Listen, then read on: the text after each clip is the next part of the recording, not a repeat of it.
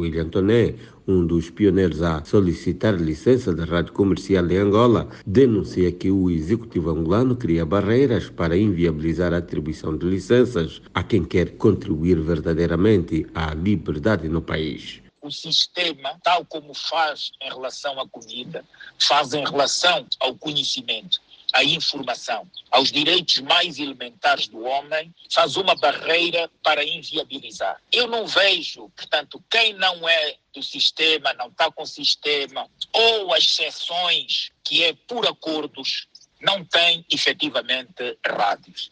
As rádios são dadas de acordo com interesses. Depois fazem-se leis macabras para impedir. Capita Inga, promotor de iniciativas de rádios comunitárias, aplaude os avanços do ponto de vista de números, mas condena a forma como são cedidas as licenças de rádio. Agora, recuos é a perspectiva que se cede às frequências, porque as frequências hoje, hoje, aliás, são dadas em torno do partidarismo, em torno de uma ideologia partidária. Hoje, quem não é, não é do MPLA não consegue obter uma, uma, uma, uma frequência e se consegue ter essa, essa frequência deve, deve ter rabo preso ao partido, ao partido que, sustenta, que sustenta Angola há mais de 45 anos. O jornalista diz que o executivo angolano cria lei para impedir a legalização de rádios e questiona a não existência de rádios comunitárias no país. Por que, que hoje não temos rádios comunitárias a nível do país? É porque a tendência, eh, eh os valores que se a, a, exige para a criação de uma rádio é totalmente exorbitante. O analista Agostinho Cicato faz a seguinte análise dos avanços e recuos sobre as rádios em Angola. Em Angola,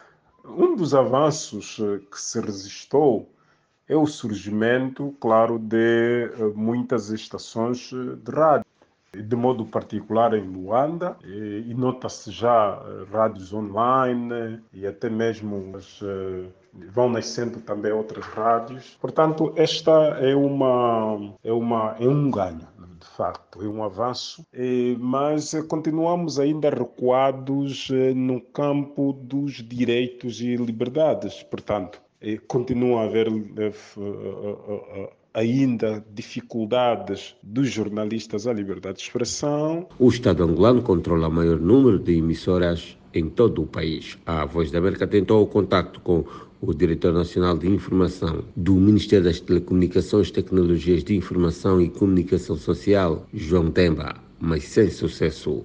Coquemucuta, Luanda.